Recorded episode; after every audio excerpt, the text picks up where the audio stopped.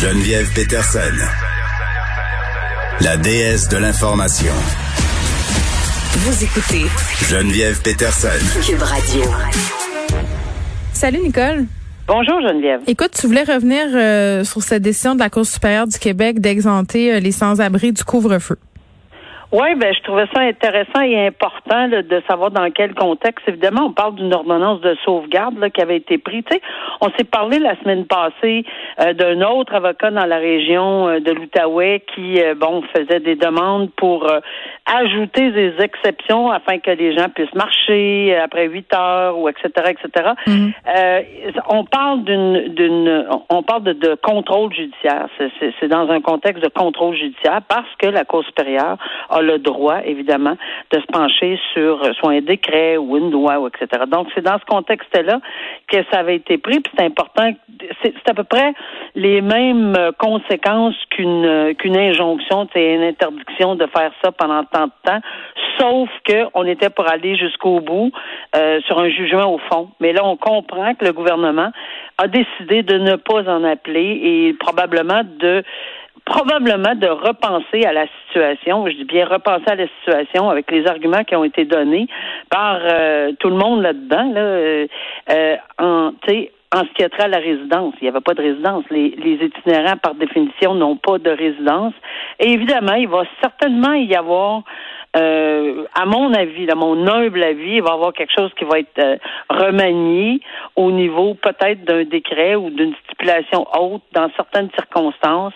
Euh, puis on ne sait pas pourquoi, parce que j'entendais les commentaires sur oui, mais qu'est-ce que euh, l'itinérance, est-ce que c'est juste un soir quand quelqu'un se chicane et couche dehors? Mais non, mais non. C'est pas ça, là. C'est, c'est, je pense qu'on parle de je pense qu'on veut tous parler, on veut la même chose, puis on comprend toute la situation de ces gens-là qui est vraiment pas drôle. Alors, euh, à mon avis, c'est une décision qui euh, qui est tombée, puis ça n'a pas été long. Hein, si, on, si on se plaint du système judiciaire, là, ça n'a pas été très très long. C'est en quatre jours, quatre cinq jours, même pas. Euh, on a eu la décision que j'ai que j'ai vue, que j'ai lue, que j'ai regardée avec intérêt, clair, net et précis. Alors, je pense que là-dessus, on va être obligé. Ou le gouvernement s'aligne, s'enligne sur une autre, un autre décret avec des conditions et du détail, euh, mais on ne sait pas. Ben en même temps, euh, je vois pas quelles conditions et détails on pourrait ajouter à, ce décret-là qui est quand même, somme toute, assez clair. Ça concerne euh, quand même pas une très grande partie de la population non plus. Là. Cour d'appel euh, qui a choisi de casser la sentence d'un juge de d'un juge pardon de première instance de Gatineau qui avait décidé de poursuivre la suggestion commune faite par les avocats dans un dossier d'alcool au volant. On parle ici euh, d'un multirécidiviste de l'alcool au volant. Euh, je pense que la personne était rendue à quelque chose comme sa septième fois. moi, j'ai de la misère là, comme personne humaine à me dire que, tu peux te rendre à te faire pogner en état d'ébriété au volant euh, plus qu'une fois. Le plaidé coupable pour la septième fois là, dans le cas euh, qui nous occupe. Et là, euh, veut imposer ce juge-là une, une, sentence plus sévère que qu'est-ce qui était proposé là, par la suggestion commune. Ben, tu sais, on en parle souvent, puis je trouvais ça intéressant qu'on revienne sur le fait que Qu'est-ce qui arrive quand les procureurs euh, suggèrent de façon commune aux juges? Puis tu sais, je disais tout le temps, oui, mais Geneviève, je comprends, mais il s'agit d'une suggestion commune. Les gens, il faut qu'on comprenne que c'est, on est lié par ça régulièrement, sauf exceptionnellement. Alors, la Cour d'appel répète dans, d'emblée, dans ce dossier-là, qu'il faut, avec, il faut que les juges de première instance et que, en tout temps, là, on soit très prudent pour euh, renverser une recommandation commune. Mais, qui est de bien intéressant là-dedans, c'est que j'ai pris la peine de lire les deux. J'ai fouillé, j'ai trouvé les deux décisions. Cour de première instance et le dossier à la Cour d'appel et la décision à la Cour d'appel. Et je vais t'avouer qu'au début, je lisais la décision, puis j'étais, je suis entièrement, j'étais entièrement d'accord avec le juge de première instance. Mm-hmm. Surtout quand j'ai lu l'ensemble euh, de, de, du dossier de ce monsieur-là sur le euh, qu'on dit récidiviste. Là, c'est pas n'importe quel récidiviste. Là. On parle, tu as parlé de sept facultés affaiblies, mais mm-hmm. depuis 2006, conduite dangereuse, conduite avec faculté affaiblie, conduite faculté affaiblie, il y en a. on s'entend-tu que c'est un danger public là? Défaut de se conformer, puis c'est là où j'ai de la misère à comprendre, ben, je le comprends, la décision de la Cour d'appel avec euh, ah, avec respect, là, mais je suis pas nécessairement d'accord parce qu'il y avait omission de se conformer à des conditions.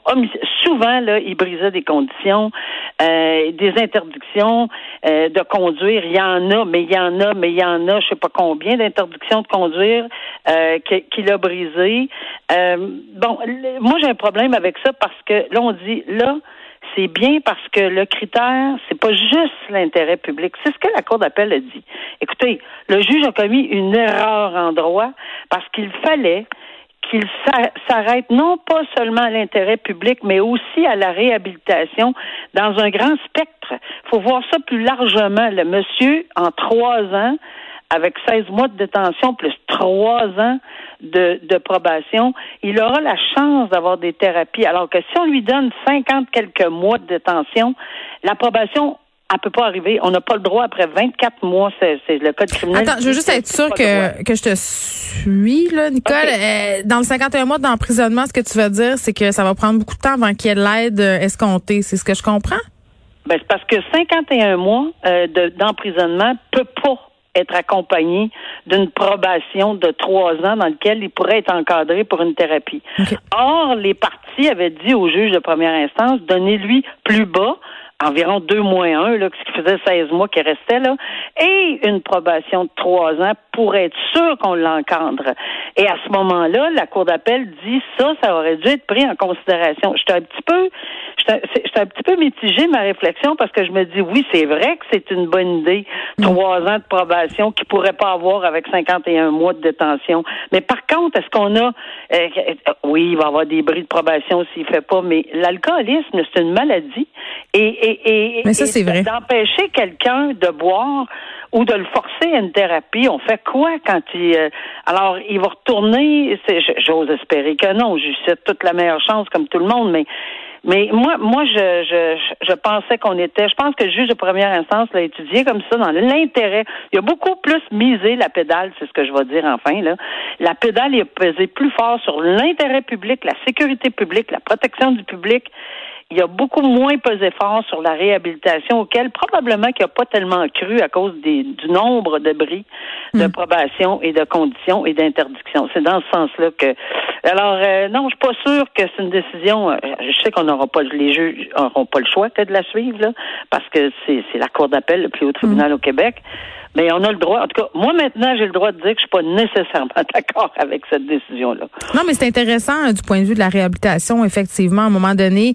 Euh, on se demande euh, qu'est-ce qui doit peser davantage dans la balance? Puis tu fais bien de poser la question est-ce que c'est la sécurité du public ou le potentiel de réhabilitation de l'individu? Dans mon livre à moi, puis je suis peut-être un peu naïve, on pourrait devoir combiner les deux. on, on devrait pouvoir. La cour d'appel semble dire qu'avec 16 mois ou presque d'emprisonnement et une euh, faut, faut être juste aussi envers la Cour d'appel dans ce sens-là. Mhm. Et trois ans d'approbation pour une réhabilitation, semble qu'il faudrait donner la chance euh, au coureur plus. Mais avec tous les antécédents judiciaires en matière de faculté affaiblie et les bris là, dans. on connaît pas l'attitude de monsieur non plus. On sait pas s'il y avait des remords. On, on sait pas. Donc, euh, ok. Euh, encore une histoire absolument euh, triste et terrible euh, d'un d'un enfant qui s'en est pris à son parent. On me semble qu'on a parlé euh, beaucoup d'assassinats de parents ces derniers temps. Nicole, toi et moi, là, c'est peut-être la pandémie, on ne sait pas qui fait exploser les familles. Mais là, il y a un Montréalais qui est accusé d'avoir assassiné son père avant de, de, jeter son corps dans un petit bois. il, aurait quand même assez planifié son coup. Là, c'était quelqu'un qui parlait plus, était en mauvais termes avec le père en question l'a appelé pour lui demander de l'aide pour aller, je pense, chercher euh, des bottes à son travail. Mais en fait, c'est un guet-apens. Il l'attendait. Et ça, c'est tout au conditionnel, parce qu'il n'a pas été reconnu coupable, évidemment, euh, pour euh, l'assassiner. Oui, c'est ça, c'est un procès devant jury. Alors, ce qu'on comprend, parce qu'on va y aller au jour le jour, on ne sait pas vraiment, on ne sait même pas s'il y aura une défense et, et mm. où s'il va témoigner. Évidemment, un meurtre au premier degré, on s'entend que c'est le plus haut, puis c'est ce qu'on appelle euh, de propos délibérés et avec préméditation et qu'il y a a pensé à ceci. Et c'est important parce que les deux doivent être présents pour faire la preuve hors de tout doute raisonnable pour la couronne. Alors, dans ce que je comprends de l'article du journal, c'est que et la couronne aurait en preuve qu'il aurait fait des recherches troublantes. Sur Internet. exactement. Troublante sur Internet, puis ça serait comment euh, en, français, là, euh, comment couper la gorge de quelqu'un. Oui, comment, trancher la gorge de quelqu'un. Trancher la gorge de quelqu'un et l'enterrer, etc. Ça, ça, c'est ce qui est déclaré aujourd'hui. Là. La couronne, c'est ce qui est en train de mettre en preuve. Puis voilà des quand on parle de propos délibérés, on n'est pas obligé de parler. Là, on peut aller regarder sur Internet, faire ces recherches-là. Je me souviens très bien d'un dossier très connu qu'on va se souvenir, qui était le dossier de Turcotte, quand il faisait des recherches sur le fameux liquide de lave-glace. Tu sais, on s'était plusieurs personnes avaient dit ben, il est médecin, le monsieur Turcotte, quand il a avalé du lave-glace, on sait. Il savait bien. doit être, il devait savoir ce qu'il faisait, mm. c'était prémédité, son affaire, etc. Ben, j'ai eu le même réflexe quand j'ai lu ce dossier-là, ben, sur ce, ce cet accusé-là. Ben, je me dis, voilà, ça c'est une piste que la couronne va faire, puis elle doit le faire, parce que c'est un lourd, lourd, lourd fardeau qu'elle a, de prouver hors de tout doute raisonnable qu'il avait vraiment l'intention de propos délibérés et que c'était clair dans son esprit qu'il orchestrait, il organisait ce. Mais mettons que sa recherche sur Internet ne va pas l'aider en ce sens. Hein. Je pense qu'il a raté une coupe d'épisodes de CSI. Ben, c'est sûr que ça va être euh, mis de l'avant, euh, puis c'est ce qui est fait par la couronne et c'est son devoir de le faire. On verra comment ces explications-là vont, vont surgir en défense s'il y a lieu. évidemment, on verra. Très bien. À demain, Nicole. À demain. Merci. Bye bye. Bye.